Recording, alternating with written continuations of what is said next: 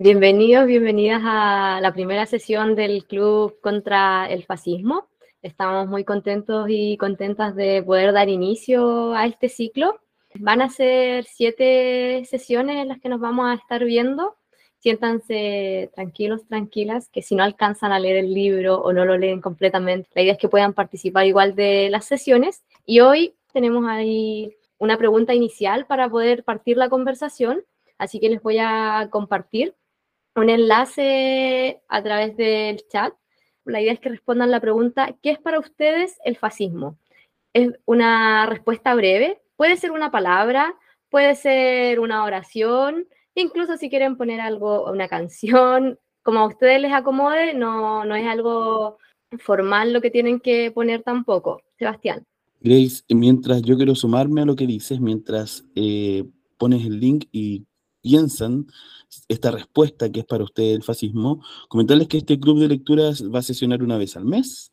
Nos vamos a encontrar los días miércoles, un miércoles al mes. Las fechas las compartimos, ¿cierto?, por correo. Posterior a esta sesión les vamos a enviar por correo, eh, ya a principios de la otra semana, el listado de las lecturas que les vamos a proponer.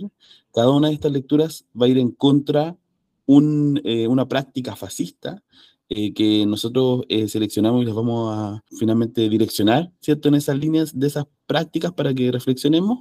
Y bueno, yo soy Sebastián Santander, me acompaña Grace eh, y Nostrosa, que somos de la biblioteca de noche, ¿cierto? Eso quería también agregar, Grace, para este espacio de presentaciones. No sé si quizás contarles algo más de nosotros antes de que nos lancemos a su respuesta mientras están craneando su respuesta. Dale, Grace. Eh, preséntate, cuenta un poquito de ti, de dónde hablas, y luego eh, sigo yo, y así después nos lanzamos. Ah, y yo creo que estaría bueno que aprovecharas de contar qué es el fascismo para ti al tiro.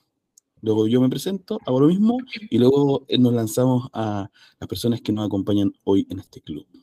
Bueno, mi nombre es Grace Inostroza Valenzuela, yo soy profesora de castellano y mediadora de lectura. En estos momentos me encuentro viviendo en Puerto Varas, trabajo en un colegio de educación alternativa. Soy mediadora de lectura de biblioteca desde el 2019. Hemos hecho distintas actividades con el programa que tenemos en la radio, que es la biblioteca de noche. Se han realizado conversatorios y ahora nos quisimos lanzar para que pudieran participar gente de distintos lados con este club de lectura. Me gusta mucho leer, por eso conocí el mundo de la mediación lectora y empecé a participar en clubes de lectura como ustedes y de repente ya pasar el tiempo y empecé a formar parte del equipo de Bibliotank y ha sido una experiencia sumamente enriquecedora. Disfruto mucho esto, así que estoy muy feliz de estar acá. Y bueno, el fascismo, más que una definición, quiero solo como para mí siempre como cuando lo pienso, eh, la palabra que se me, la, se me viene a la mente con fascismo siempre es totalitarismo. Si lo tuviera que ligar a una palabra, cada vez que pienso en eso, es totalitarismo y también esta frase que hay mucho en internet, que se me, siempre se me viene a la mente, el fascismo no conoce lo que es el amor, eh, también es algo que me resuena mucho y siempre también está como rondando mi mente cuando hablo de, de fascismo con otras personas. Teo. Gracias, Grace. Bueno, yo hablo de, eh, yo en general ando rondando por diferentes lugares. Hoy les hablo desde Recoleta, vivo oficialmente en Linares, en la precordillera, como 40 minutos de la ciudad, donde solo hay una señal precaria de una compañía eh, que nos permite igual salvar eh, lo que hacemos en el programa de radio y en otros espacios, se logra. Soy bibliotecario, dirijo Bibliotank, que es el espacio desde donde, desde donde podemos crear estos, estos momentos, estos encuentros, en la libertad además que, que nos da eh, ser independientes para hacerlo, ¿cierto? Nadie nos dice que, cómo hacerlo, sino que se nos ocurre, por ejemplo, hacer un club contra el fascismo y lanzarlo, eh, sin tener más eh, preocupación que, que, lleguen personas a participar de este espacio.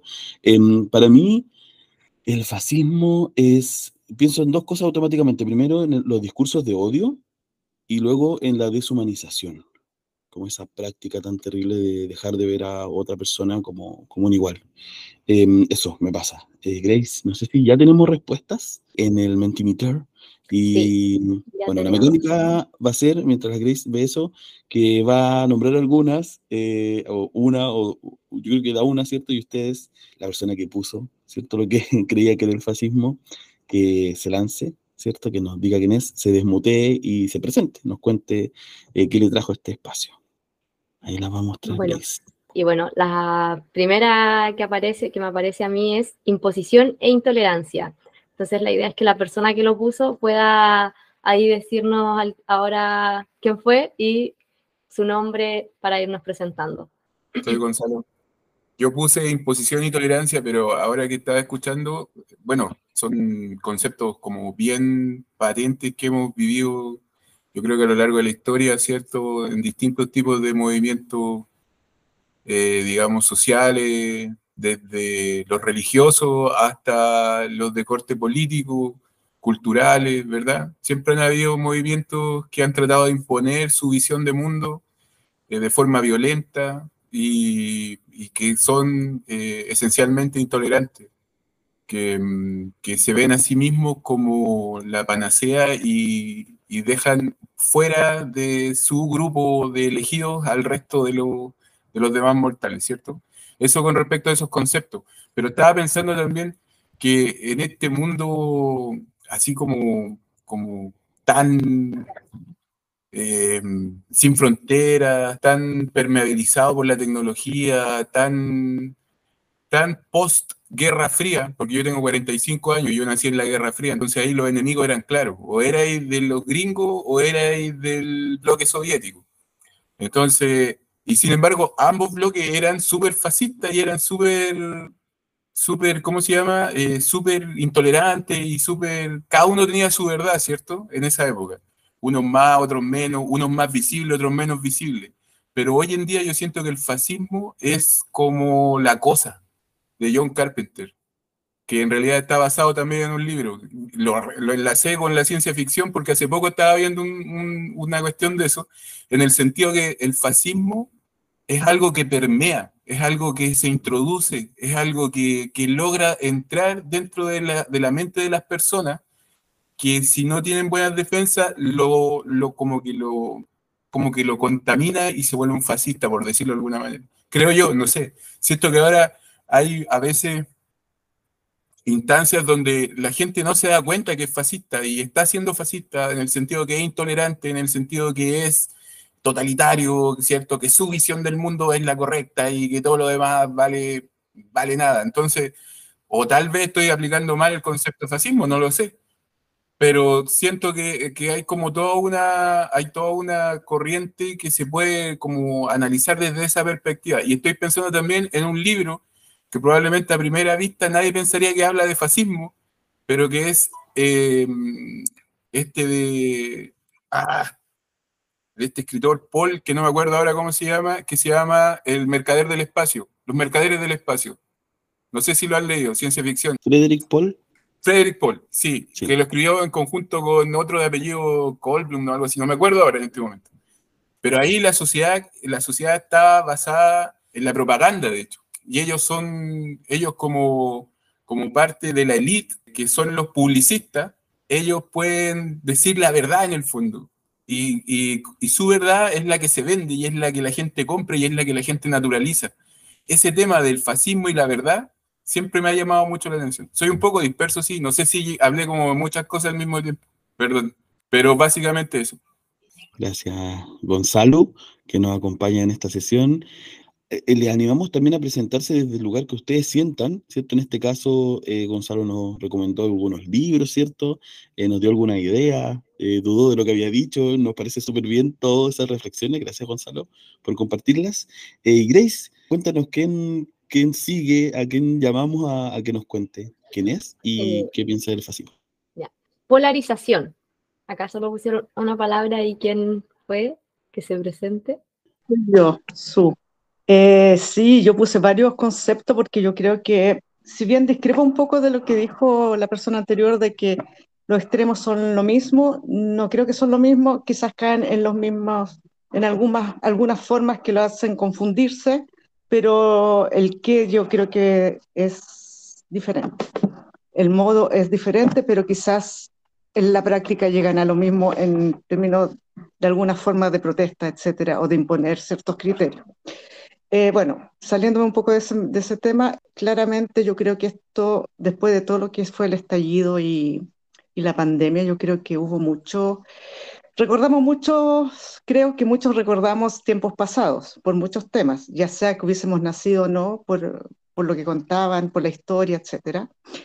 Yo creo que es eh, eso, una polarización que se produce a través del nacionalismo exacerbado en los distintos países cuando hay conflictos que son muy eh, básicos, creo yo, en mi opinión, ya que apelan a cosas muy básicas de la sobrevivencia humana y de las necesidades humanas. Temas, por ejemplo, como la llegada de extranjeros, las, los migrantes, temas de falta de trabajo, bueno, un montón de cosas que podemos reconocer en, la actualidad de nuestro país. Estrategia del miedo, yo creo que eso es, es muy propio del, del totalitarismo y de la necesidad de, de, hacer que la gente se someta a un pensamiento.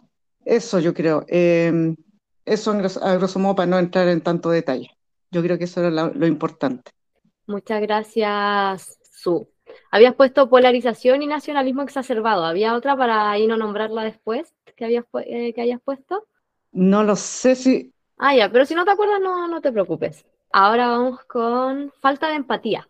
Hola, soy Paulina Molina, vivo en Viña del Mar. Está lloviendo aquí.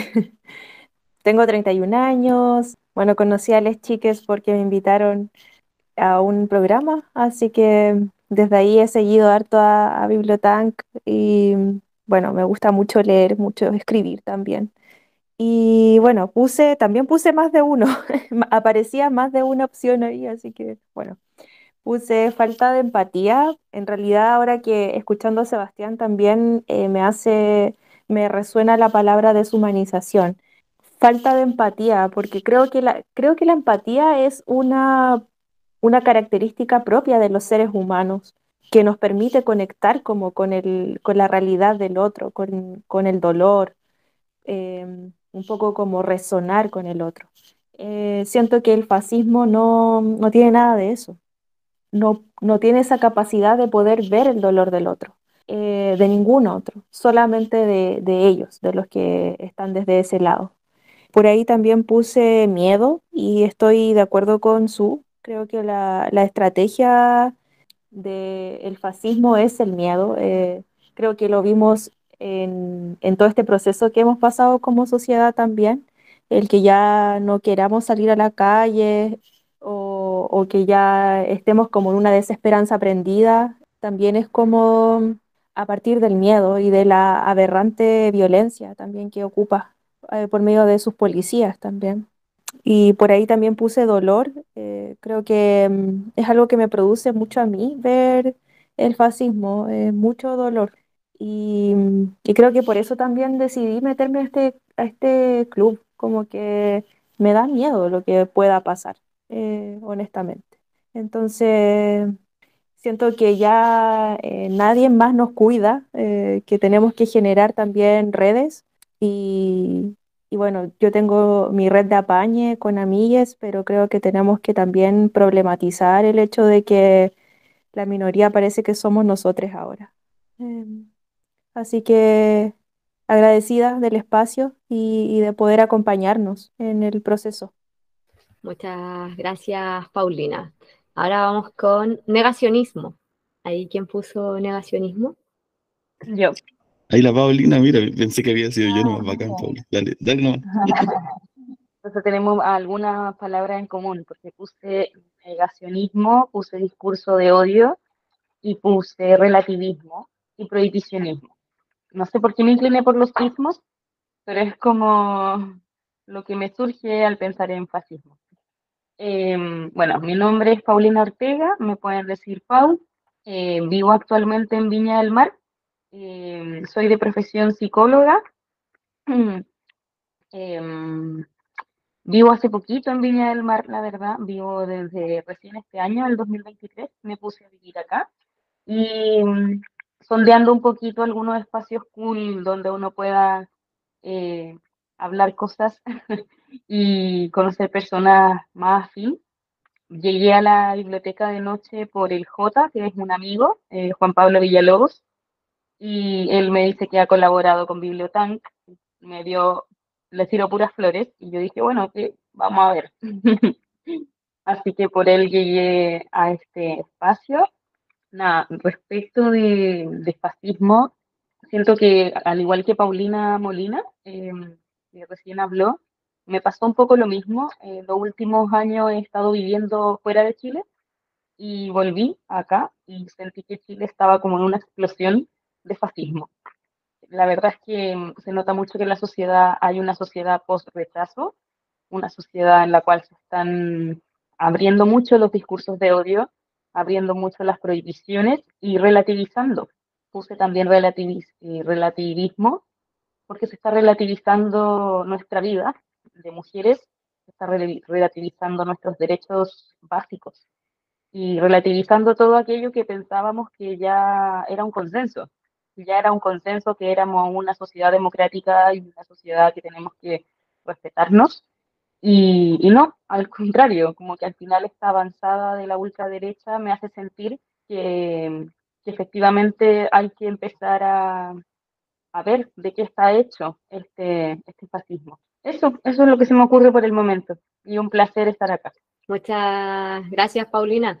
J no solo colabora, sino que es locutor de el programa radial La Biblioteca de Noche, que lo vamos a decir ahí, que se diga locutor, así mismo. Y bueno, ahí, Paulinas, eh, las dos están en Viña de Mar, eh, quizás en algún momento juntarse a conversar sobre esto. Y sí, como dices, por lo mismo nosotros, nosotras sentimos que es importante generar estos espacios, por lo que tú nos comentas, por cómo eh, muchos derechos que creíamos ganados, por ejemplo, para las mujeres o que íbamos a, en camino quizás a poder ganarlos, eh, hay un retroceso importante y se están viendo, como tú dices, relativizadas muchas, muchas cosas básicas para convivir, creo, de manera no violenta y en comunidad. Así que eh, eh, vamos a tener ahí harto espacio para, y tiempo para poder conversar respecto a esto. Seba. Sí, yo quiero eh, decir que como este mm, encuentro se está grabando para el canal de Spotify, decirle aquí en, en la grabación, J, eres uno de nuestros locutores, te queremos mucho, así que asúmete, ah, esto está saliendo para toda la gente que escuche en el futuro este encuentro y quiero agregar que nos estamos eh, juntando hoy 21 de junio para que también se entienda el contexto quizás de, de dónde estamos hablando temporalmente. Paulina, ¿quieres decir algo? Se desmutió Paulina. Yo, lo, yo vi al J, yo lo vi al J en, en un par de YouTube, no sé, un canal, tienen ustedes de Bibliotan. Así que sí, yo sé que también es locutor. Perdona, Jota. Pero bueno, eso. Gracias, Pauli. Grace, dale, sigamos con, con las otras personas que falta que se presenten. Hegemonía. ¿Alguien puso ahí? Ah, había sido su. Ya, entonces. Clavo ardiente. Alguien puso clavo ardiente. ¿Quién fue? Ahí que pueda presentarse. Fui yo. Vamos, preséntate, Rafa, para que. Soy Rafael, tengo 28 años, soy bibliotecario también, estoy, terminando la carrera de técnico en bibliotecología, asistente frecuente a los, los clubes de bibliotanks y planeando sacar mis, mis propios clubes pronto en torno a novela histórica, el tema de la memoria, la conmemoración del cincuentenario y ucronías, y también, y también género, enfocado en masculinidades. Y bueno, puse clavo ardiente porque me ronda en la, cabeza una frase que dice, cuando un hombre está desesperado, se agarra un clavo ardiente por su necesidad de aferrarse a algo. Algo más o menos iba la frase, que creo que era como de George Satanyana.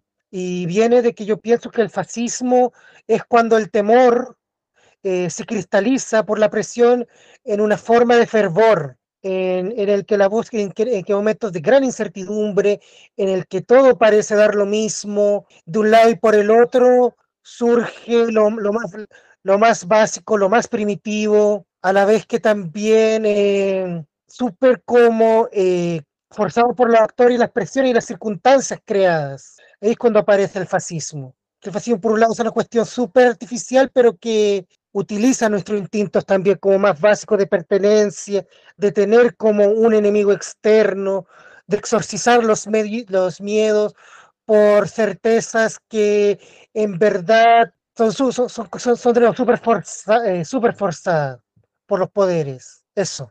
Muchas gracias, Rafa. Eh, continuemos para que puedan presentarse quienes faltan.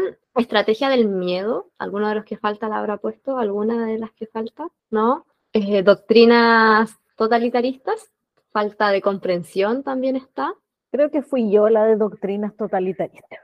ya, no recuerdo. Vamos, María bueno, yo que soy María Fernanda Vázquez, estoy aquí también en Viña, igual que las otras dos compañeras. Y mira que siempre dudo decir que estoy en Viña y siempre me, me tiento a decir estoy en Valparaíso porque decir Viña es como tiene una marca medio odiosa.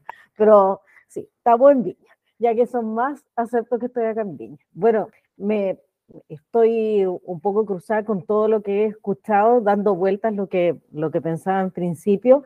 Yo también puse nacionalismos exacerbados, igual que su. Y para no repetir un poco lo que, lo que comparto con los otros compañeros, eh, pienso que el fascismo se relaciona directamente con la idea de nación, que es esta, este concepto abstracto finalmente, que no tiene que ver con un territorio exacto, pero parece que defendemos un territorio exacto.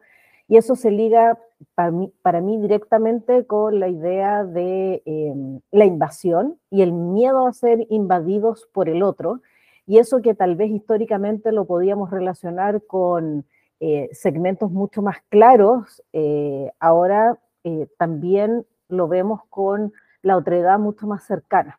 Entonces, parece que em, el fascismo apela totalmente a, a, todos esos pequeños miedos de ser invadido por todo lo que es distinto.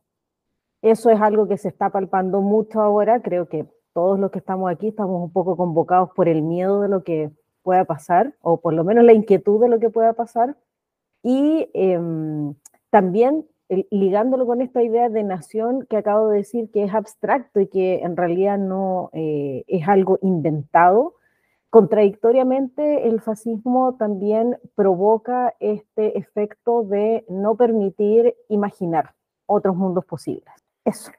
Muchas gracias, María Paz.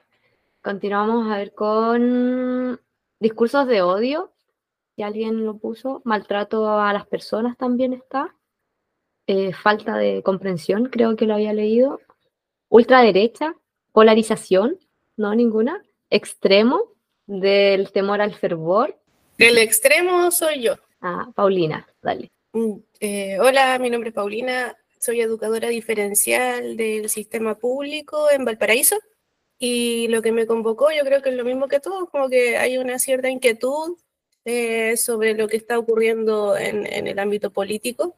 Claro, pues no me siento representada en muchos sentidos y en muchas áreas, entonces yo creo que en busca de validación y al mismo tiempo como de redes, como dijeron ustedes, estoy acá y la palabra que escribí tiene mucho, una bajada más concreta, como soy yo, como el extremo, porque siempre se me ha enseñado que los extremos no están bien, nos llevan como a, malos resultados o a, mm, acciones que, que, van más allá como del, del, cómo reparar.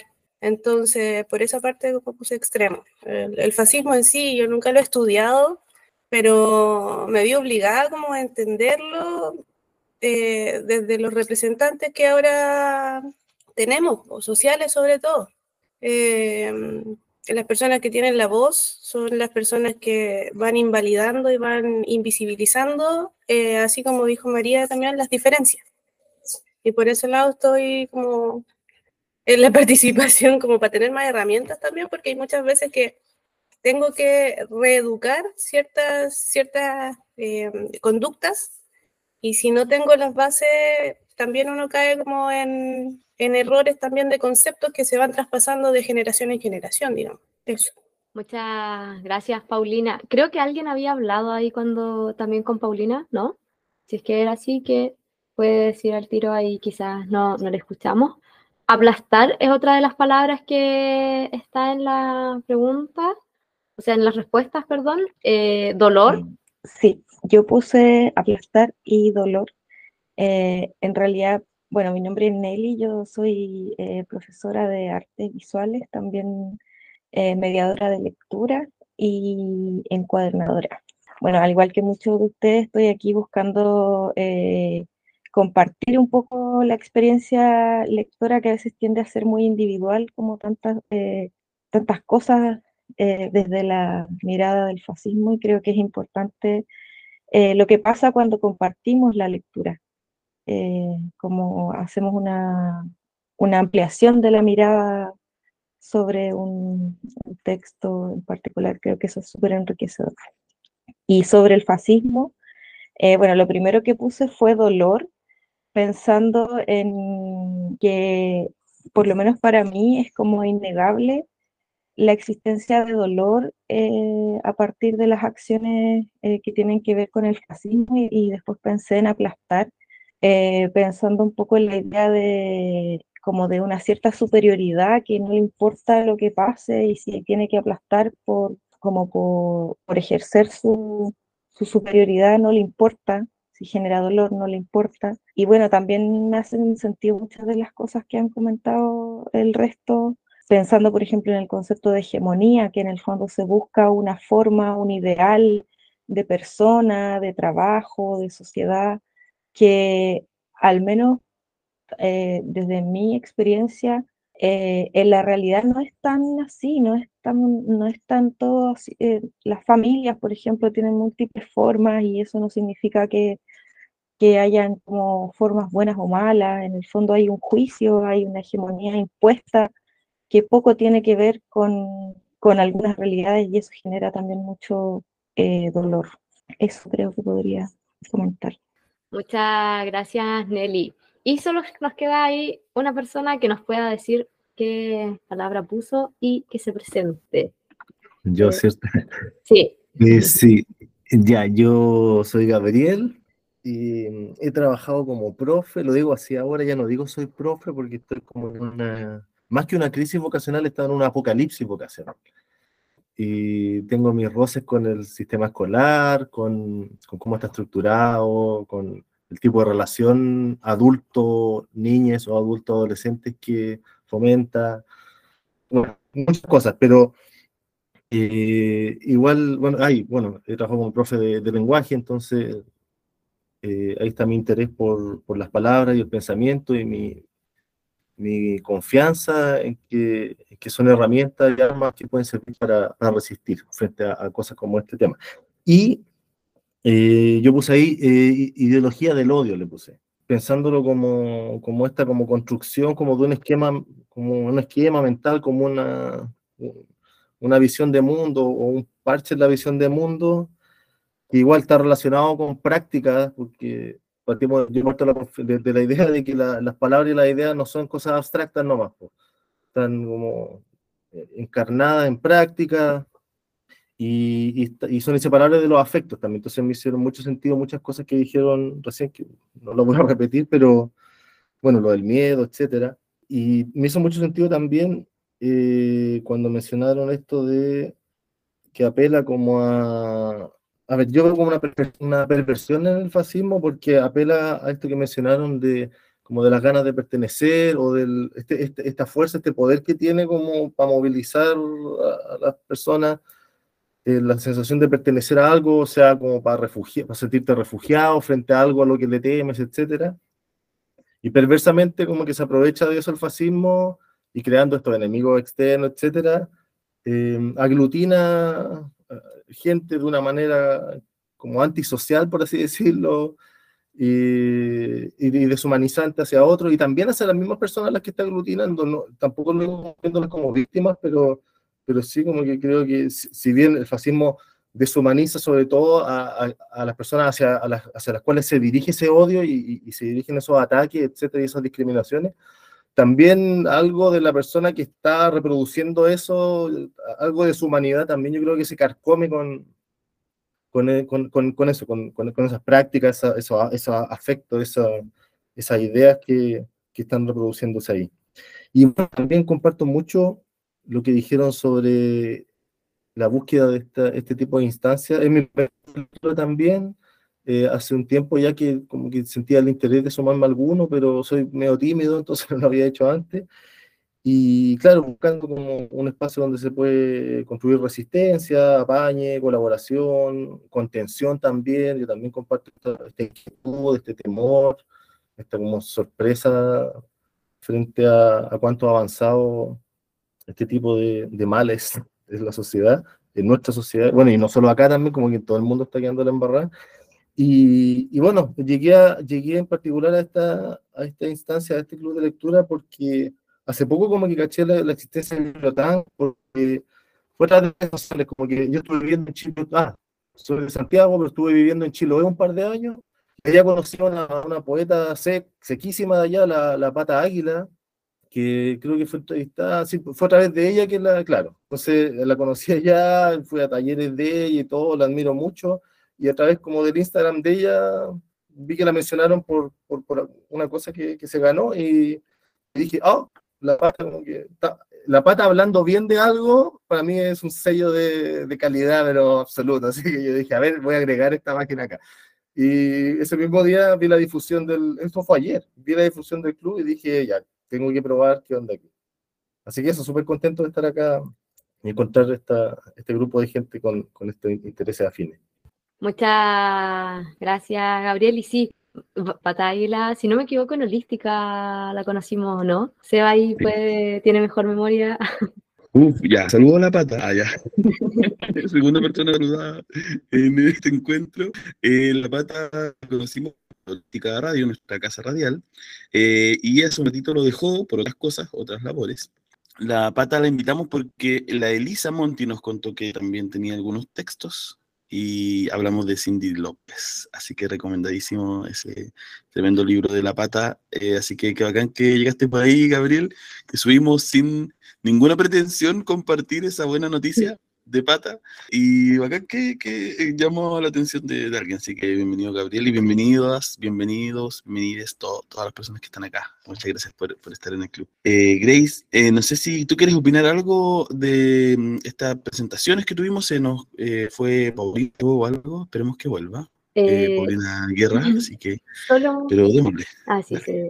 Solo decir que efectivamente cuando lo pensamos, lo pensamos como un espacio de también de contención para nosotros, nosotras, es bien importante, incluso en el programa, y si escuchan capítulos pasados, hemos hablado quizás no como fascismo propiamente tal, pero términos o libros relacionados con el tema, eh, la importancia de contenernos también y de generar espacios donde se pueda cuestionar todo lo que está pasando y podamos encontrar como espacios de resistencia, porque con cómo avanza todo el panorama eh, político en Chile, creemos que es sumamente importante poder compartir nuestras visiones, nuestras experiencias y siéntanse libres en este espacio de, de poder decir lo que, eh, lo que sienten sin, sin ser juzgados, juzgadas, juzgadas. Así que eso, y bueno, otra vez, bienvenidos, bienvenidas, bienvenidas. Esperamos que sea un espacio de disfrute para todos y para todas.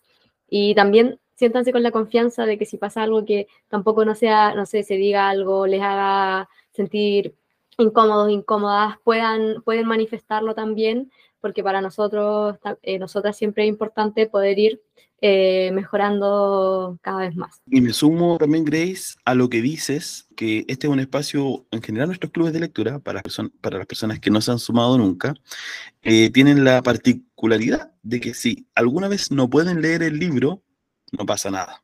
Pueden venir igual, no les vamos a decir nada, porque sin duda lo que cuenten, lo que se relata acá, lo que sus compañeras, compañeros, compañeras eh, narren, va a servir para la conversación literaria, ¿sí? Que es lo que nos interesa, poder conversar, ustedes van a poder opinar de igual forma, ¿cierto?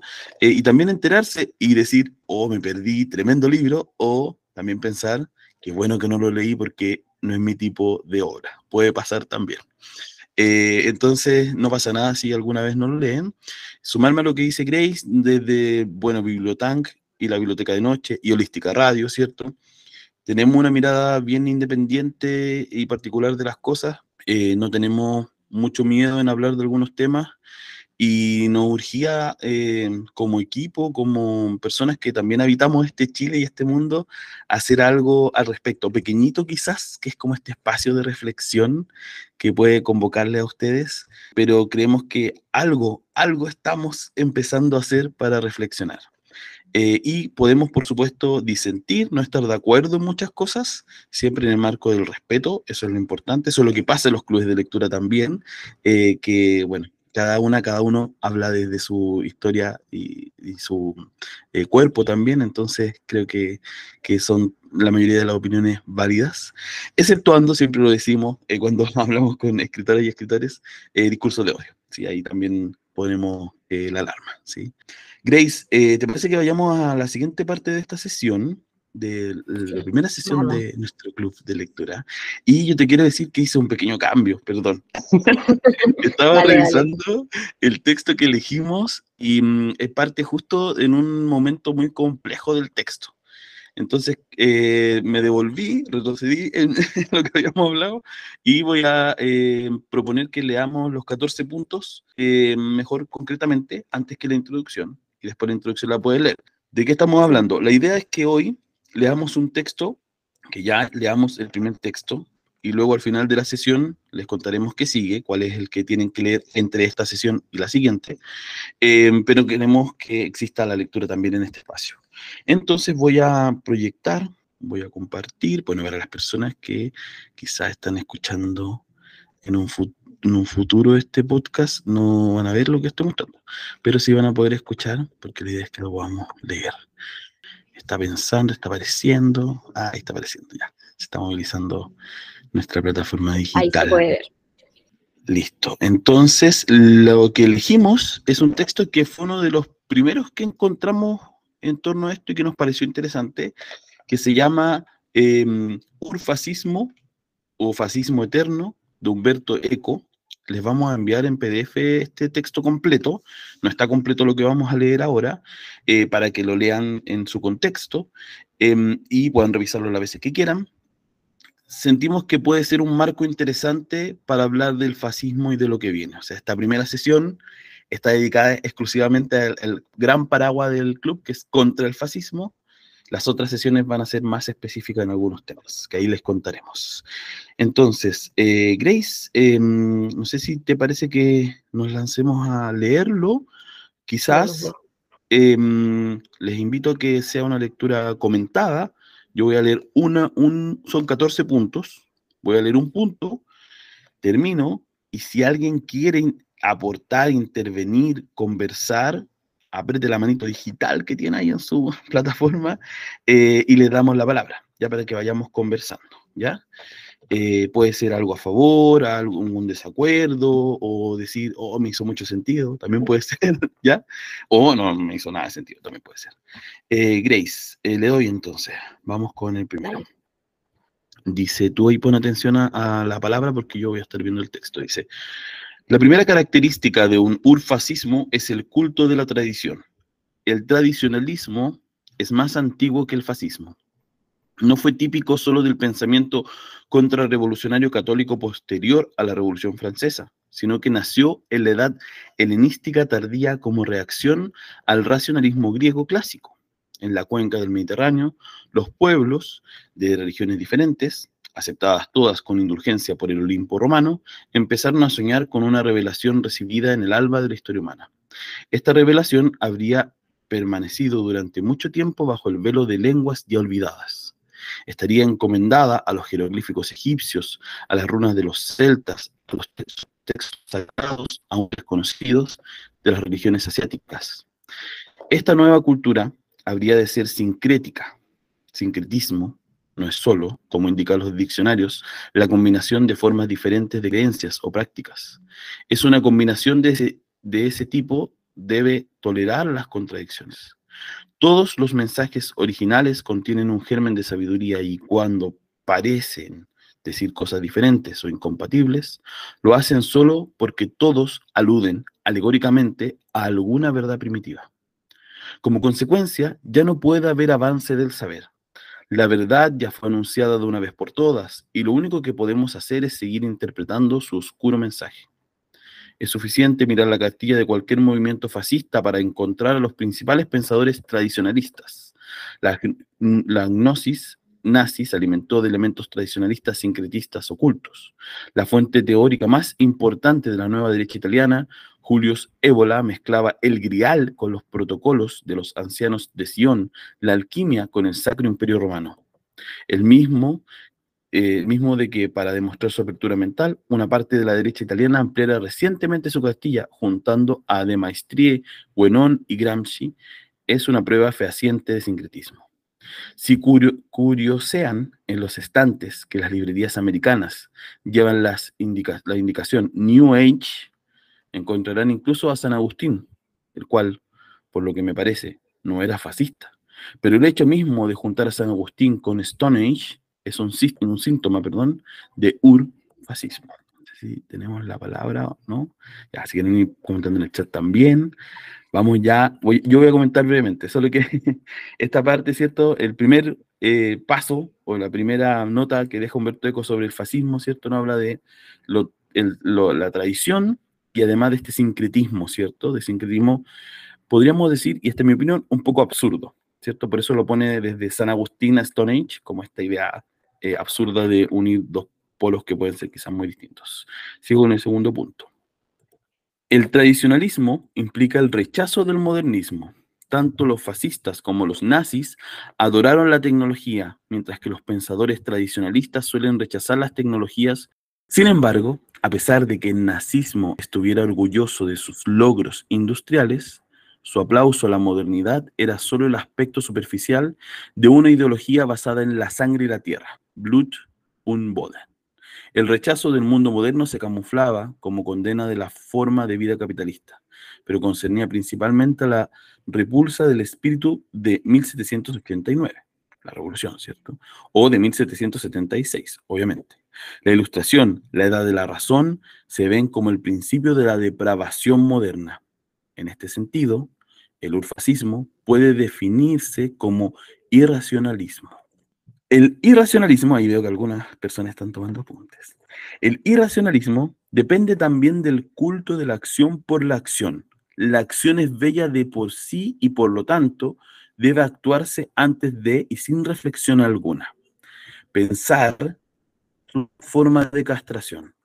Por eso la cultura sospechosa en la medida en que identifica con actitudes críticas. Las declaraciones atribuidas a Goebbels con la palabra cultura, hecho mano a la pistola, hasta el uso frecuente de, de expresiones como cerdos intelectuales, estudiante cabrón, trabaja de peón, muera la inteligencia, universidad guarida de comunistas. Sospecha hacia el mundo intelectual ha sido siempre un síntoma de urfascismo. El mayor empeño de los intelectuales fascistas oficiales consistía en acusar a la cultura moderna y a la inteligencia liberal de haber abandonado los valores tradicionales. Vamos por el cuarto. Bueno, eh, reitero que estamos eh, revisando los 14 mm, eh, ideas, ¿cierto?, que nos deja Humberto Eco sobre el urfascismo o el fascismo eterno. Cuarto, ninguna forma de sincretismo, ¿cierto?, puede aceptar el pensamiento crítico. O sea, lo tradicional, mixturado además, ¿cierto?, no puede aceptar el pensamiento crítico. El espíritu crítico opera distinciones y distinguir es señal de modernidad. En la cultura moderna, la comunidad científica entiende el desacuerdo como un instrumento de progreso de los conocimientos. Para el urfascismo, el desacuerdo es traición. 5. El desacuerdo es, además, un signo de diversidad. El urfascismo crece y busca consenso, explotando y exacerbando el natural miedo a la diferencia. El primer llamamiento de un movimiento fascista o prematuramente fascista es contra los intrusos. El urfascismo es, pues, racista por definición. 6. El urfascismo surge de la frustración individual o social. Esto explica por qué una de las características típicas de los fascismos históricos ha sido el llamamiento a las clases medias frustradas, desazonadas por alguna crisis económica o humillación política, asustadas por la presión de grupos sociales subalternos. En nuestra época, en la de que los antiguos proletarios se convierten en pequeña burguesía, y los lumpen se autoexcluyen de la política, el fascismo va a encontrar su público en esta nueva mayoría. No sé si algo les va sonando, podemos por supuesto hablar al final del texto eh, sobre todo esto que nos cuenta Eco. Seguimos con el 7. A los que carecen de una identidad social cualquiera, el urfascismo les dice que su único privilegio es el más vulgar de todos, haber nacido en el mismo país. Este es el origen del nacionalismo. Además, los únicos que pueden ofrecer una identidad a la nación son los enemigos. De esta forma, en la raíz, de la psicología urfascista está la obsesión por el complot, posiblemente internacional. Los secuaces deben sentirse asediados. La manera más fácil de hacer que asome un complot es apelar a la xenofobia. Ahora bien, el complot debe surgir también del interior. Los judíos suelen ser el objetivo mejor, puesto que presentan la ventaja de estar al mismo tiempo dentro y fuera. En América, el último ejemplo de la obsesión del complot está representado por el libro The New World Order de Pat Robertson. Grace, cuéntame cómo vamos ahí. Vamos bien, ahí se escucha mejor. Súper. No sé si alguien a esta altura, antes de seguir, vamos ya en la mitad. Eh, llevamos, eh, creo que 7, 8 minutos de lectura. ¿Alguien quiere opinar algo de lo que estamos compartiendo? ¿Decir algo? ¿Dudar? Vamos a dar unos segundos. Gabriel. Eh, yo, sobre perder el micrófono antes que la manito. Eh, no, pero muy breve que eh, me sorprendió que. De, qué año es este texto más o menos? ¿O qué década? Así como, es como de. Porque Humberto me suena que es como del siglo XX, como que es como. No es como me refiero del 2022. No estoy diciendo que eso sea algo malo para nada. Creo que Grace lo está comprobando, pero creo que es del 95 si no me equivoco. Ya. Porque de Humberto Eco es italiano, ¿no? Eh, Humberto Eco. Eh, bueno, pero es, europeo y, como que se ve como que lo escribe como a partir de la experiencia que hubo allá con, el fascismo como siglo XX, y me, me, llama la atención que hay, bueno, varias cosas que no, que no resuenan, pero cosas que yo pensé que eran más como del siglo XXI, que ya están aquí, una, esta cuestión que menciona del, New Age, que personalmente eh, yo lo he pensado mucho y conozco casos donde como que cierta tendencia como a, aglutinar eh, cuestiones de distintas tradiciones espirituales y religiosas, eh, me ha pasado ver personas en las que convive eso con pensamientos como medio fascistas. No estoy diciendo que una cosa lleva a la otra necesariamente, pero una tendencia a ese sincretismo así como tan cuático, eh, me llamó la atención que ya él lo mencionara aquí. Yo pensé que era una cosa más de, muy de ahora, y parece que no tanto. Y lo otro es parecido a eso. Eh, ¿qué es lo otro? Eh, ah, lo, lo, lo, esta cuestión como de, de estar todo el rato pensando en complot, eh, al tiro me llevó como a la cuestión del pensamiento conspiranoico, que también yo dije, dije como, oye, pensé que esto era mucho más que así como siglo XXI, bueno, la conspiranoia quizás sí, pero esta, como, esta conexión como con la cuestión del complot y eso conectado con la, como la, la cuestión de estar buscando siempre un enemigo, eh, me llama la atención que ya aparezca en este momento. O sea, en el fondo, esta idea de que me lleva a esto, como estos son fenómenos que, claro, son contemporáneos porque están pasando ahora, pero no es la primera vez que están ocurriendo, lo cual lo hace todavía, desde cierto punto de vista, creo yo, peor, así como se está, no estamos repitiendo el plato, es como hacer una cuestión que me deja como un sabor amargo, así como, de nuevo, esto no es de ahora nomás. Eso, eso, eso me pasó. Bueno, efectivamente, Gabriel, no es de ahora el texto, es del 25 de abril eh, de 1995. Ahí Humberto Eco pronuncia este texto en la Universidad de Columbia en, una, en, la, en la conferencia llamada El fascismo eterno y luego es publicado en el The New York Review, yo soy pésima con el inglés, of Books y la revista Day Libre, eh, después de que ya él lo dijo en, esta, en la Universidad de Columbia. Pero eh, sí, efectivamente, a mí igual cuando lo leí eh, me pasó eso mismo, como casi sentí que estaba leyendo una novela distópica. en su momento, eh, como que oh, sabemos que la historia, bueno, siempre se dice un poquito que algo cliché quizás, pero la historia se repite y efectivamente algo que para nosotros, para nosotras puede ser algo nuevo, pero cuando leemos cosas que ya se fueron hace tantos años, nos damos cuenta que en verdad no, pues, y es, eh, a mi parecer, de repente es como de, incluso doloroso. ¿Alguien más quiere decir algo? Rafael. Lo que yo quería decir también de cómo estos 14 puntos también son útiles para hacer como la, autocrítica o, como, para ver también cómo ciertas eh, lógicas y dinámicas fascistas pueden contaminar otros movimientos, otras, otras, otras, otras ideologías que se pretenden incluso como antifascistas o, o como más progresistas, pero que terminan como siendo contaminadas por estos memes de no, no somos nosotros, son ellos, Ay, eh, se trata de una gran conspiración eh, contra nosotros y que, eh, y, y, y, una mezcolanza también de fuentes muy disímiles. Puede ser, con, un con un colectivo feminista, con una barra brava, que pueden, que también manifestar algunos de estos puntos. Entonces, en ese sentido, este, este texto es como súper desafiante. Lo otro era... No, eso, eso no es por ahora, eso no más por ahora. Gracias, Rafa. Grace, sigue su... Si es que me escuchan, porque mi señal bajó, volvió. Sí, aquí se escucha.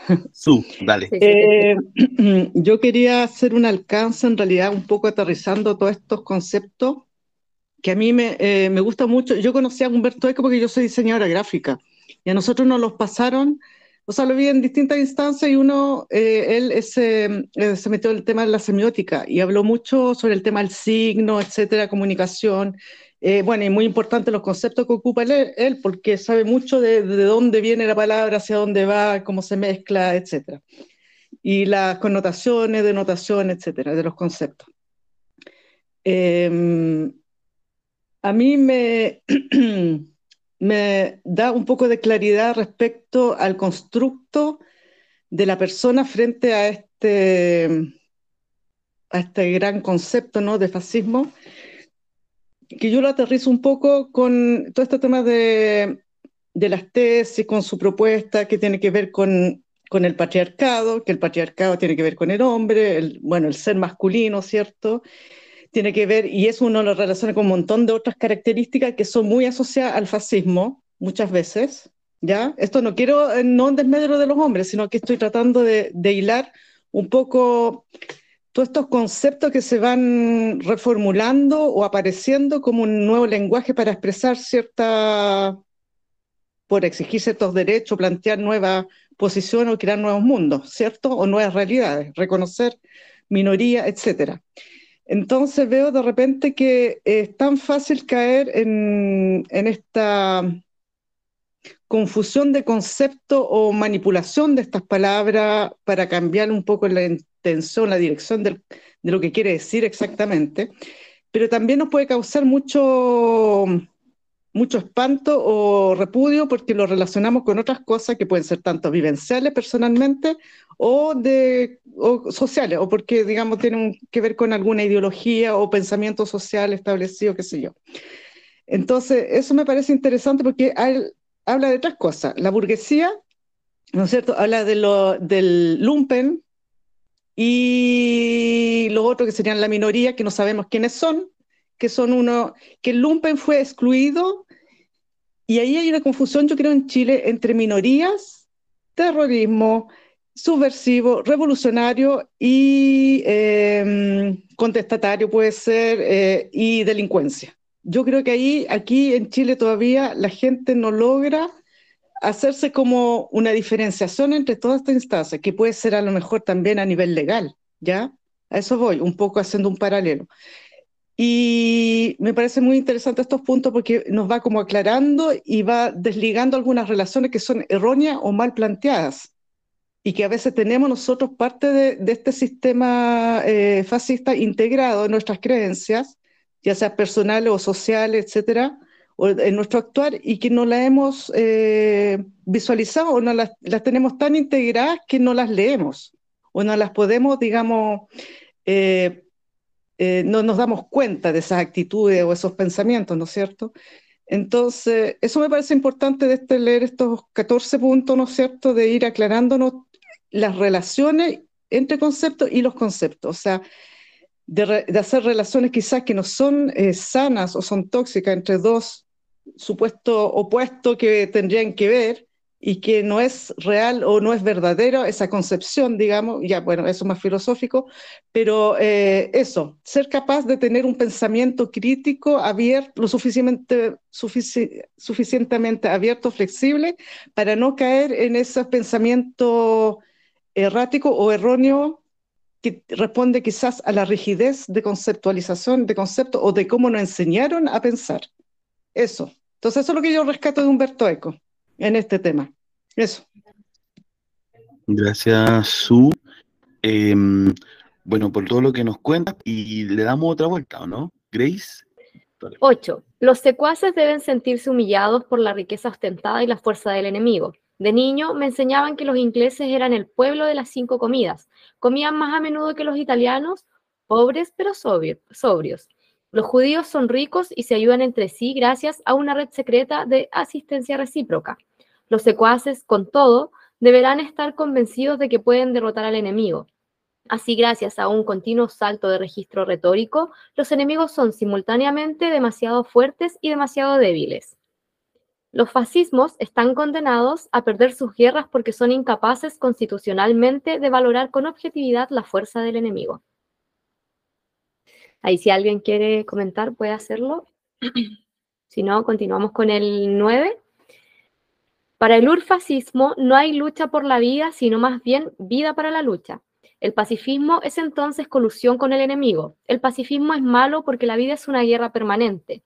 Esto, sin embargo, lleva consigo un complejo de Armagedón, dado que el enemigo debe y, puede estar derrotado.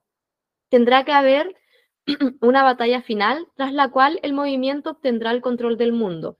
Semejante solución final implica una, una, sucesiva era de paz, una edad de oro, que contradice el principio de guerra permanente. Ningún líder fascista ha conseguido resolver jamás tal contradicción. Rafael levantó la mano. Dale, Rafael. Sí. En ese sentido, por ejemplo, se, hay buenas razones para especular que si, los, si el eje hubiera ganado la Segunda Guerra Mundial, es probable que hubiera seguido este, necesitado avanzar hacia, por ejemplo, China, y que hubiera terminado en un conflicto también, pero yo creo que incluso más parecido a 1984 que a lo que es el hombre en el castillo. Pero que, claro, este, estos regímenes necesitan estar siempre en, una, eh, en, un, en un conflicto con un otro. Lo más probable es que incluso necesitarían también la, la existencia de estos subversivos, de estos eh, de, una, enfermedad que combatir para reafirmarse. Como quien dice, la, la, la, tragedia del fascismo y que nunca puede que, lo, que, lo, que, el otro es a la vez más fuerte y más débil que el mismo. Entonces no puede tener una visión eh, objetiva, eh, no una objetiva, pero eh, realista y aterrizada de la, del mundo siempre termina, termina esclavizado por sus propios mitos. Muchas gracias, Rafael. Eh, algo que también a mí me hace sentido de esa parte, que nosotros, nosotras, nosotros como ciudadanos, ocupamos un lenguaje bélico. Me acuerdo que para la pandemia salió un libro con distintos artículos, que era Sopa de Wuhan, se llamaba, eh, que lo comentamos harto en Bibliotank, y había un texto que lo puedo buscar y eh, lo podemos eh, después decirles el nombre porque no me acuerdo en este momento, pero que hablaba sobre el lenguaje bélico y cómo lo utilizamos en la vida diaria incluso. Y bueno, sabemos que el lenguaje, si bien una frase bien cliché como crea realidades y todo esto, es así, el lenguaje es sumamente importante para los seres humanos. Entonces aquí él, bueno, explica cómo funcionaba y, por ejemplo, para la pandemia, que era un virus, que no se sabía nada, pero nos decían que estábamos en guerra, que había un enemigo poderoso, Eh, y no solo se utilizaba acá en Chile, quizás no los mismos términos, pero con otras palabras en distintas partes del mundo, así que ahí se los voy a compartir para la siguiente sesión. Me voy a acordar de traer el nombre porque es bastante interesante lo que plantea ese artículo. Voy a continuar con el 10. El elitismo es un aspecto típico de toda, de toda, ideología reaccionaria, en tanto fundamentalmente aristocrático. En el curso de la historia, todo elitismo aristocrático y militarista, sí, ha implicado el desprecio por los débiles. El urfascismo no puede evitar predicar un elitismo popular. Cada ciudadano pertenece al mejor pueblo del mundo. Los miembros del partido son los ciudadanos mejores cada ciudadano puede o debería convertirse en miembro del partido, pero no puede haber patricios sin plebeyos. El líder que sabe perfectamente que su poder no lo, ha obtenido por mandato, sino que lo ha conquistado por la fuerza, sabe también que su fuerza se basa en la debilidad de las masas, tan débiles que necesitan y merecen a un dominador. Puesto que el grupo está organizado jerárquicamente según modelo militar, todo líder subordinado desprecia a sus subalternos y ellos a su vez desprecian a sus inferiores. Todo, todo esto refuerza el sentido de un elitismo de masa. El número 11. En esta perspectiva, cada uno está educado para convertirse en héroe. En todas las mitologías, el héroe es un ser excepcional, pero en la ideología urfascista, el, el heroísmo es la norma. Este culto al heroísmo se vincula estrechamente con el culto a la muerte. No es una coincidencia que el lema de los falangistas era ¡Viva la muerte! A la gente normal se le dice que la muerte es enojosa, pero que hay que encararla con dignidad. A los creyentes se les dice que es una forma dolorosa de alcanzar la felicidad sobrenatural. El héroe urfascista, en cambio, aspira a la muerte anunciada como la mejor recompensa de una vida heroica. El héroe urfascista está impaciente por morir, y en su impaciencia, hay que decirlo todo, más a menudo consigue hacer que mueran los demás. El 12. Puesto que tanto la guerra permanente como el heroísmo son juegos difíciles de jugar, el urfascista transfiere su voluntad de poder a cuestiones sexuales. Este es el origen del machismo, que implica desdén hacia las mujeres y una condena intolerante de costumbres sexuales no conformistas desde la castidad hasta la homosexualidad. Y dado que el sexo es también un juego difícil de jugar, el héroe urfascista jugará con las armas, que son su ersatz fálico sus juegos de guerra se deben a una invidia penis permanente. El punto número 13, nos queda solo uno, recuerden que eran 14 puntos los que nos proponía Humberto Eco. El urfascismo se basa en un populismo cualitativo. En una democracia los, ciudadanos gozan de derechos individuales, pero el conjunto de los ciudadanos solo está dotado de un impacto político desde el punto de vista cuantitativo que siguen las decisiones de la mayoría. Para el urfascismo, los individuos como tales no tienen derecho y el pueblo se concibe como una cualidad, una entidad monolítica que expresa la voluntad común. Puesto que ninguna cantidad de seres humanos puede poseer una voluntad común, el líder pretende ser su intérprete. Habiendo perdido su poder de mandato, los ciudadanos no actúan, son llamados solo a desempeñar el papel del pueblo. El pueblo de esta forma es solo una ficción teatral. Para poner un buen ejemplo, de populismo cualitativo, ya no necesitamos a Piazza Venecia o al estudio de Nuremberg. En nuestro futuro se perfila un populismo cualitativo, televisión o Internet, en el que la respuesta emotiva de un grupo seleccionado de ciudadanos puede ser presentada o aceptada como la voz del pueblo.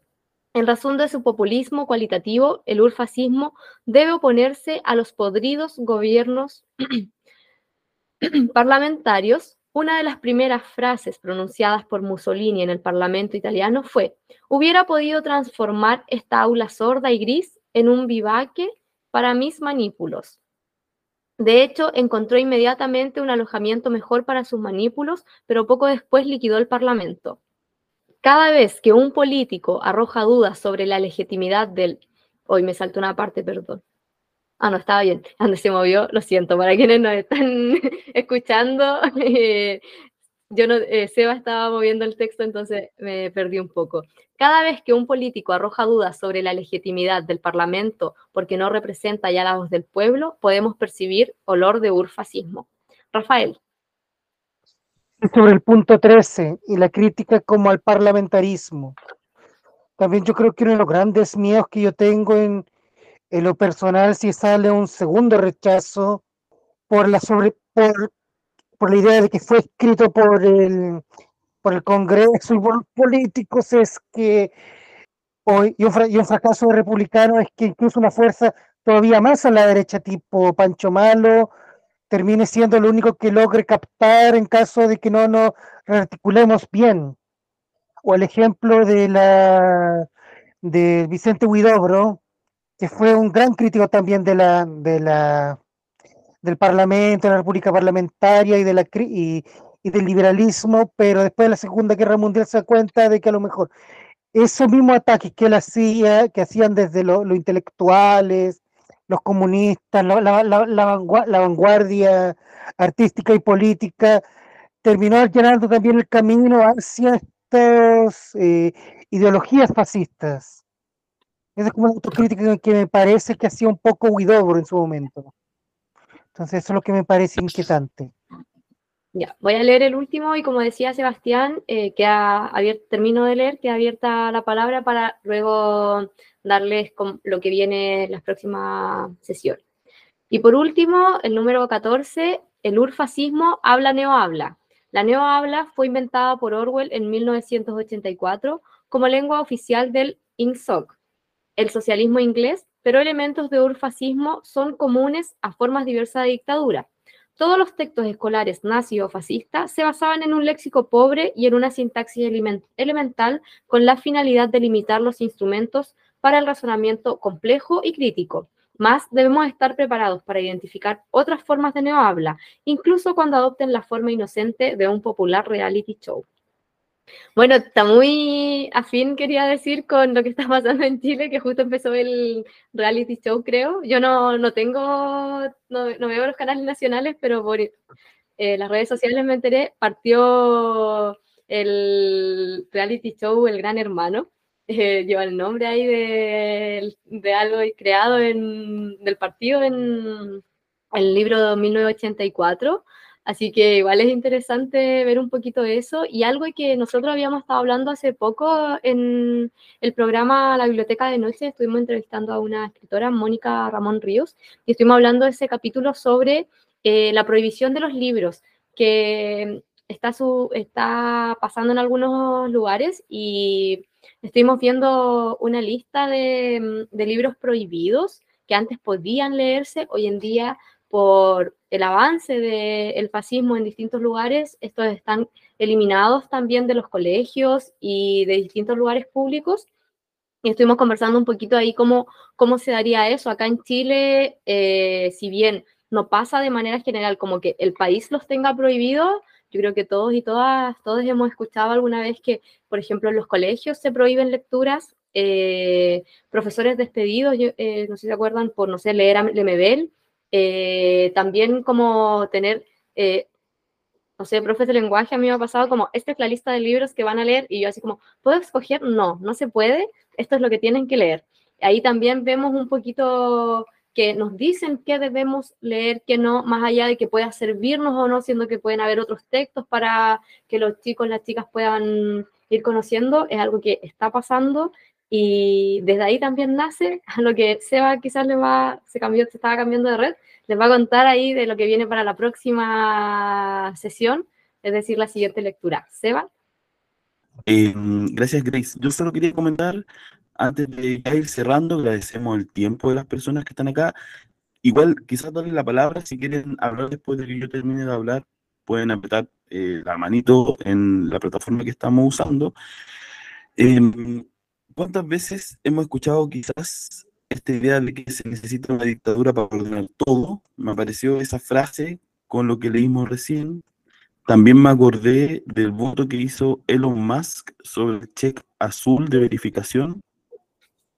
Y él dijo, los ciudadanos han decidido luego de ese voto. Y también hemos escuchado esa frase de mi voto vale más que el de tal persona, ¿cierto? Eh, entonces, en esa línea tenemos mucho de qué hablar. Contarles que mm, el primer foco que elegimos con Grace es contra la aporofobia y el racismo y les queremos invitar a leer dentro de esta sesión a la otra el libro Matar un ruiseñor de Harper Lee uno de los libros que ha sido prohibido en varios estados de Estados Unidos, valga la redundancia, en esta ola que podríamos denominar ya después de esta lectura fascista. Grace, no sé si quieres sumar algo más y también a las personas que nos acompañan, si quieren opinar, decir algo al respecto. Eh, no, solo agradecer a quienes asistieron y que queda abierta la palabra por si quieren comentar algo, decir algo relacionado con la lectura o alguna duda que puedan tener igual. Ya. Eh, yo quería saber cómo se llamaba el libro que, le- que leyeron ahora. Lo que estábamos leyendo ahora era el discurso de Humberto Eco que se llama Urfascismo o Fascismo Eterno. Lo acá en el chat. Es un discurso, como dijo Grace, de 1995. Gracias, Su. Eh, Gabriel, Nelly, María Fernanda, Paulina O, Paulina M, Paulina G y Gonzalo, allá Rafa. ¿Algo que quieran decir antes de que cerremos nuestro primer encuentro del club? ¿Qué les parece el camino que se nos viene de lecturas? Les vamos a enviar, como habíamos dicho, el calendario luego de este encuentro. María Fernanda, dale. Eh, nada, pues entusiasmada. Eh, yo necesito un tiempito para macerar lo que escucho, para poder dar una, una opinión. Eh, pero me quedo con la idea del sincretismo, con, con mucho cuidado, alerta, porque sí, es algo que podemos ver continuamente ahora, como la mezcla de los discursos, validando, eh, que al, al final validan ideas que están como a la base mucho más eh, enquistadas. Eh, feliz de poder compartir en este espacio, eh, en esta comunidad pequeñita, pero de apañe. eh, así que esperando el próximo encuentro con esta tremenda lectura de Matar a un ruiseñor. Así que hasta la próxima. Gracias, gracias, María Fernanda. Paulina Guerra y Gonzalo por allá. Ya. Eh, ¿Querés decir tú o yo? No, bueno, los dos, pero empieza. Ya, eh, yo interpreto toda esta información como desde mi realidad y veo muchas similitudes en los sistemas educacionales y me inquieta demasiado. Y también comparo distintos ambientes porque por un lado, por ejemplo, trabajo en el, en el área Montessori y por el otro la, la educación pública y también puedo hacer como ese análisis de que en una se respetan los intereses de una persona, en el otro se pasa por alto y se le impone, entonces como que voy hilando un poco el, el, el, el urfascismo, el fascismo eterno, lo, lo, que acabamos de leer, como con acciones que se hacen en esos distintos, eh, distintos como espacios. Y me lleva como hacia la crítica y también hacia como qué es lo que puedo hacer yo también para aportar en, en ese cambio. Me toca. Ah, ya. Eh, sí, bueno, yo también soy profe y también comparto la, la, visión de Paulina en ese aspecto. Y también siento que muchas de las características que se nombraron dentro del texto de las, digamos, las cualidades del fascismo eh, hacen referencia con el tema que el fascismo proviene o tiene una vertiente que se impone, que es aceptada por la masa porque le da una facilidad. Es, es fácil para la masa, eh, para el grupo, para la mayoría, entre comillas, o los que se identifican con esa mayoría, seguir al líder. Siempre se da esa dinámica del líder y los seguidores. El líder tiene el discurso, la masa acepta ese discurso, lo hace suyo propio y, termina, ¿cierto?, eh, cometiendo unas atrocidades horribles. Algunos se sorprendían de que el fascismo fuera algo tan nuevo y en realidad el fascismo es súper viejo. El fascismo está con nosotros desde antes que naciéramos todos. Yo tengo 45 años y de chico recuerdo haber vivido en dictadura. O sea, digamos, yo creo que muchos de los que estamos acá a lo mejor alcanzamos a vivir un cachito de, lo que era la dictadura, el miedo, el sentir el miedo, el, saber que podían venir los milicos en la noche, eh, y todo eso lo alcanzamos a agarrar un poquito, el saber que había un enemigo externo también, o un enemigo, el famoso enemigo interno, etcétera, etcétera. Y a mí lo que, lo que me, me resulta muy llamativo es cómo la gente eh, se acostumbra a vivir en un sistema fascista, cómo la gente absorbe de tal manera un, un, el fascismo la facilidad que tiene la gente en general para poder vivir dentro de un sistema fascismo, de fascismo sin ningún problema, sin ningún inconveniente. Saber que matan gente, saber y justificarlo, que es lo que ha pasado desde eh, la época de, digamos, de, de, que vivimos el fascismo, así literalmente en carne propia, el fascismo más duro que fue la época del golpe, hasta ahora, o sea, ese discurso se ha mantenido. Se ha mantenido y, y, la gente se ha apropiado del discurso fascista y tenemos hoy en día que, por ejemplo, y rescato de ahí del texto, el, no me acuerdo qué número era, pero que hablaba del tema de que el fascista lucha contra lo nuevo, lucha contra lo que irrumpe culturalmente dentro de la sociedad, en función de mantener lo que ellos llaman la tradición como valores supremos. Y claro, nosotros vemos, por ejemplo, eh, que hoy en día la gente ve, por ejemplo, la diversidad sexual como algo eh, pernicioso, ¿cierto? Como algo maligno.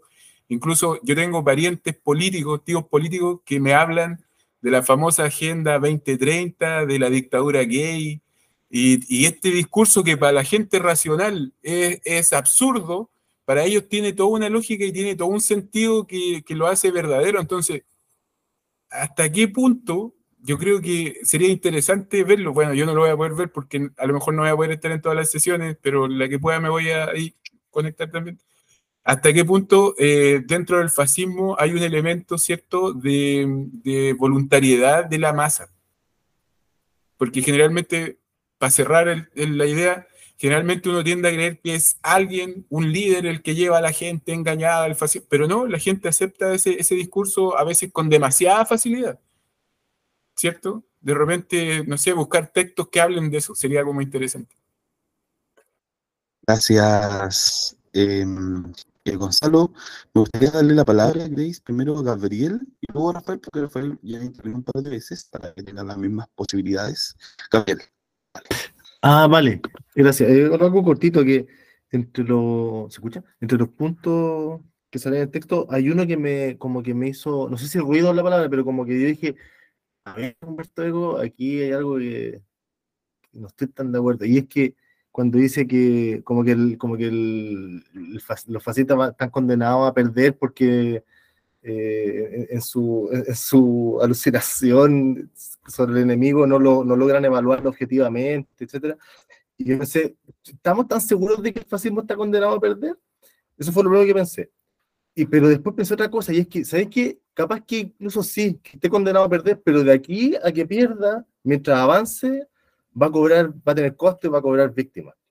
Entonces, al final lo que importa pienso, no es si finalmente gana el fascismo, no, es que cada avance del fascismo implica, como decían delante, retrocesos en derechos, eh, el, aumenta el peligro, muchas veces literalmente de, de, de vida, peligro de muerte de, de, personas que reciben la violencia, la discriminación, etcétera, etcétera. Entonces, como mientras avance, y me recordó un poco lo que pasa con el, como la, la depredación capitalista del, de, lo, del, de la naturaleza, que es como que eh, pensar en estos grandes empresarios que eh, incluso si es que tú vas ahí y son, imaginemos que no, no, no es un negacionista, el negacionista de decir, no, no, no, pero imaginemos que hay uno que le decimos, ¿sabe qué? Está dejando la embarrada con el planeta usted, eh, y se convence él de que sí, de que hay que darle embarrada y que algún día va a haber que, como que suspender ese modelo de depredación de la naturaleza, de aquí a que eso ocurra, eh, puede generarse consecuencias irreversibles, que de hecho es algo que ya, que ya ocurrió, creo que el año pasado, hace años.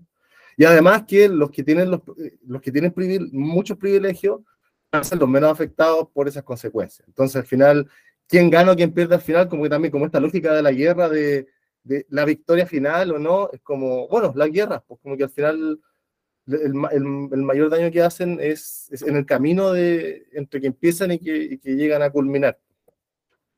Eso. Gracias. Gracias. Justo estaba diciendo lo mismo. Gracias. Sí, Grace. Yo solo quiero agregar sobre lo último que dijo, que hace poquito se declaró ya el, el polo eh, la, antártico, ¿cierto? Sí, Antártico, Ant Antártida, arriba, sí, el norte, eh, que el 2030 va a desaparecer. No hay vuelta atrás, eh, aunque hagamos lo que hagamos. Bueno, Eh, respecto a eso se va a agregar eh, que pueden buscar en, creo que es de la BBC, igual se los puedo eh, traer, eh, los nueve límites planetarios. Y ahí se habla de las cosas que como seres humanos ya pasamos el límite, en las que estamos, vamos hacia lo malo, en la que no sabemos en verdad cómo estamos. Y eh, lo otro es, eh, lo- solo una de los nueve es en la que estamos bien pero ahí habla del cambio climático, acidificación de los océanos, eh, del tema de la capa de ozono, el uso de suelo. Es bien interesante esa, noticia, esa noticia, en verdad. Pero ahí les vamos a compartir, eh, como dijo Seba, por el correo. Sí, Grace, démosle la palabra a Rafa y con esto cerramos nuestra primera sesión. Rafa. Sí, pues y también darse cuenta de que el fascismo es uno de los eslabones de los distintos tipos de, de tiranías. Antes del fascismo está, están- está el colonialismo, eh, está, está, está la conquista de, de América Latina, las guerras de conquista de los territorios indígenas durante la República, el patriarcado, de los cuales el fascismo es una de las expresiones, quizá la rama más insi- insidiosa, más problemática, pero que la el, el fascismo tiene raíces que son anteriores al mismo. Y también que el Humberto Eco aquí en el 95 también. Hay cosas en las que no está pensando, por ejemplo, el avance también de las tecnologías, de, de- de un ciberfascismo, de un fascismo que puede acceder a una capacidad de destrucción masiva eh, mucho más grande, pues, en el que no sea necesario tener una, una percepción real de la, de la realidad. Fascistas con drones y, arma- y armas de destrucción masiva nuclear, nuclear el arma que se no necesita en realidad medir o saber dónde están bombardeando. Necesitan bombardear nomás. O necesitan liberar armas biológicas.